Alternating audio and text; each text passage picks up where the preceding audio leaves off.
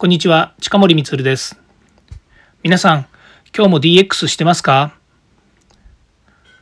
今回もこのチャンネルを聞いていただいてありがとうございます。近森光の DX 企画書のネタ帳です。で、番外編になりますので、どうぞよろしくお願いいたします。さて、今日はですね、私が本編の方で配信している、企画書のネタ帳にはですね、スライドですね。実際にはパワーポイントで作ったスライド。これをですね、皆さんに、え毎回1枚、もしくはですね、多い時だと3枚ぐらい、えシェアしてですね、え使っていただきたいなというふうに思ってまとめています。で、本当はですね、そのスライドをですね、そのままお渡しして、まあ、使ってもらえればいいのかなというふうに思うんですけれども、なかなかそういうですね、あの制作物というか、そういったものをですね、どんな形で皆さんにお届けすればいいのかっていうのがわからないので、まずはそのスライドで作ったものですね、パワーポイントなので、まあ、あの、大体のデザインがわかればですね、皆さんも活用できると思いますし、あの、えー PNG というファイルでですね、アップしているので、例えばそのままですね、えー、まあ、切り取ってどっかに使ってもらうでもいいですし、まあ、特にその著作権みたいなものをですね、私が作ったスライドであればですね、あの、えー、使ってもらっても構わないというふうに思っています。まあ、中にですね、例えば写真とかですね、それから、まあ、あの、他の方が作った、えー、まあ、著作権が必要な、えーとまあ、画像とかですねそういったものがあるとですねなかなかこう私しにくい部分もあるんですけれどもパワーポイントで作った、えー、大体はあの、えーと、画像、えーと、図形とかですねそういったもので作っていますのであのぜひ使っていただければなというふうに思います。で今回ですねそのスライドをですね書くっていうことについて私がどういう意識を持っているのかっていうことについてお伝えいたします。よくですねそのスライドの書き方とかですねパワーポイントで、えー、何か企画書を作るという時にですね例えば紙に、えー、まずラフな絵を描いたりとかもしくはですねその、えー、スライドといっても企画書を作ったりするということなのでその時にえっ、とまあ何でしょうね作り方のなんか大枠ですよね、アウトラインみたいなもの。こういったものをですね、あの、テキストメモに書いたり、それから、まあ、本当直接、えー、A4 の紙にですね、えー、シナリオですね、よくある絵コンテみたいにですね、あの、絵を描いたりとか、それから、えー、まあ、1枚画ですから、スライドって言っても1枚画なので、そこに、まあ、絵を描いたり、えー、字を書いたり、それから、まあ、人によってはですね、そこに書く、まあ、キーワードですね、キーポイントになるようなですね、ワードをですね、配置するということで、まあ、イメージ膨らましながらですね、作っているっていう方も非常に多いということがあると思います。で私の場合はですね、どちらかというと、あの、まあ、えー、そうですね、メモにえ、っと、キーワードですね、いっぱいいろんなものを書いていて、まあ、そこからですね、1枚のスライドにまとめ上げていくっていうことをするんですけど、まあ、割と面倒くさがりなので、もう、例えば企画書のネタ帳のスライド作るっってなるとですね、もう最初からですね、パワーポイントを、えー、ページをですね、もう何十ページっていうふうに、大体まあ置いといてですね、そこに自分が書きたいと思うようなテーマを、えっ、と、まずタイトルのとこに書いて、で、そこからですね、えっ、と、まあワードでワードというかその、えーと、テキストでですねどんなことを書きたいのかっていうのをですねもう左側の方に、えーとまあえーと、キーワードごとに並べてですねそれで大体右側の方に図を書いたりとかそれからまとめの、えーと、表を書いたりとかですねそういうことをやることが多いです。で企画書のネタ帳の場合は喋ってる内容ですね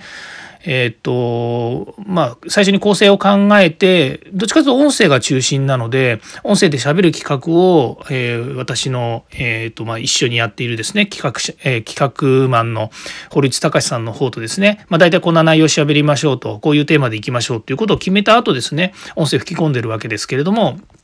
まあ、その音声の中から、え、ピックアップした内容ですね、企画書のネタ帳というですね、そのネタになるようなですね、スライドを作るんですけども、まあ、そこをですね、えっ、ー、と、一からま作り上げて、で、まとめて、えっ、ー、と、えー、ノートとかですね、それから、まあ、あの、ごめんなさい、えっ、と、え、ヒマラヤというですね、えっ、と、音声配信のプラットフォームに一応載せているわけなんですけども、そこにですね、スライドを貼り付けて、で、さらにノートの方ですね、ノートの方にも、え、さらにですね、ちょっと説明書きを含めてですね、アップしているという形です。で、今言いましたようにですね、私どっちかっていうと、下書きせずにですね、スライドバンバンバンバン書いちゃうんですけれども、あの、まあ、なんでそういうことができるか、もしくはそういうことするかっていうとですね、まあ、めんどくさがりっていうのが一番の理由なんですけど、もう一個がですね、あの、イメージを大体頭の中に膨らましているものって、あの図なのであのどっちかというと例えばイラストレーターとかですねフォトショップとかで本当にその高級なですねあのリッチなデザインをですね作ったりとかそれから写真っぽいものを作るとかですねそんなことをするようなデザインをするわけではないんですね。本当に図を組み合わせたりとかそれから、え、丸とか矢印とかですね三角とかそういったものを組み合わせて、えー、まあ、分かりやすくまとめ上げていくっていう方法なのであのそういうところから考えるとですねあんまりそのえーと、考えに考え抜いたみたいなのはですねなかなかないですねどっちかっていうと喋っていることもしくは皆さんにお伝えする内容で、まあ、足りない部分のキーワードとかをですねしっかりと、ま拾い出して埋めていくというふうな形になります。それから私もあの、えっ、ー、と、文章ベタなので、えっ、ー、と、あんまりこう、テキストでですね、あの、つらつらつらつら書くっていうことがなかなかできないものですから、そういう意味では、えー、まあ、えっ、と、まあ、どなたかが言ったか忘れちゃいましたけどやっぱりこうパワーポイントとかスライドとかで見せるというのはあの割と引き算というふうに言われていたのであんまりこうたくさんの要素とかですねたくさんの、えーと、喋り言葉みたいなものはあのなるべく使わずにですね、えーと、キーワードですとかそれからまあ図矢印とかですねそれからまとめ方っていうところにまあ重きを置いてですねあとまあ色もたくさん使いすぎずまあ、私の場合はだいたい3色から4色ぐらいで、えー、しかもシックな色をですね今は心がけています。でこれがあのちょっと話出ますけれども例えばそのもっと他の皆さんですね例えば講演会とかでお渡しする資料とかですと割といろいろな色があの含まれています。まあ、それはあの見せ方の問題として、えーなんていうんですかね華やかに見せた方がいい場合があったりとかですねあともう一個が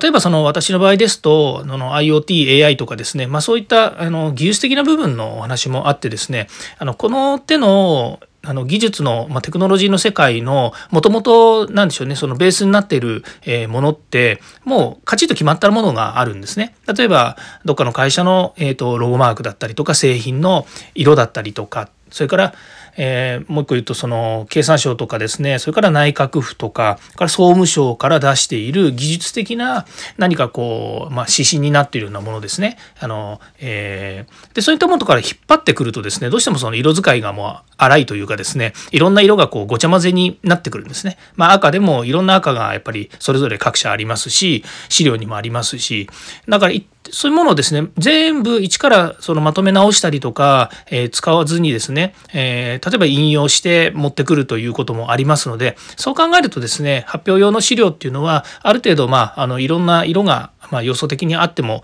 いいのかなというふうに、まあ、その仕方がない部分もあってですねなります。で、えー、もう一個私がこう、え、心がけている部分があの割とスパッとですねこう、え、スライドは書いちゃいます。あのまあ、もちろんそのえー、とまとめにくい内容のものもあるので長々書く書くというか、えー、スライド作ってる時もあるんですけども、まあ、大体ですねあの8割ぐらいあのできちゃえばもうそれでよしっていう感じであとまあ微調整するっていう感じですかね。でそうしないとですねやっぱりあの、えーと、デザインの話になってくるとですね当然私よりももっと上手い人もいますしそれからあの影つけたりとかですね枠つけたりとかフォントがなんだとかですね、えー本当微調整やりだすときりがないし、あの、もともとそういうところをですね、狙って、え資料を作っているわけではありませんので、もう大体8割ぐらいで、えー、まあ、それが私の正解っていう形にしてですね、どんどん仕上げていっちゃうということです。ですから、スライド作るのはそんなに時間もかからずね、サクサクサクサク、どんどん作っていって、皆さんに見ていただきたいなというふうに思って、今は作っています。まあ、私軸で作っているので、あまりですね、あの、えー、見にくい、もしくは分かりにくいっていう部分ももちろんあるのかもしれないんですですけども、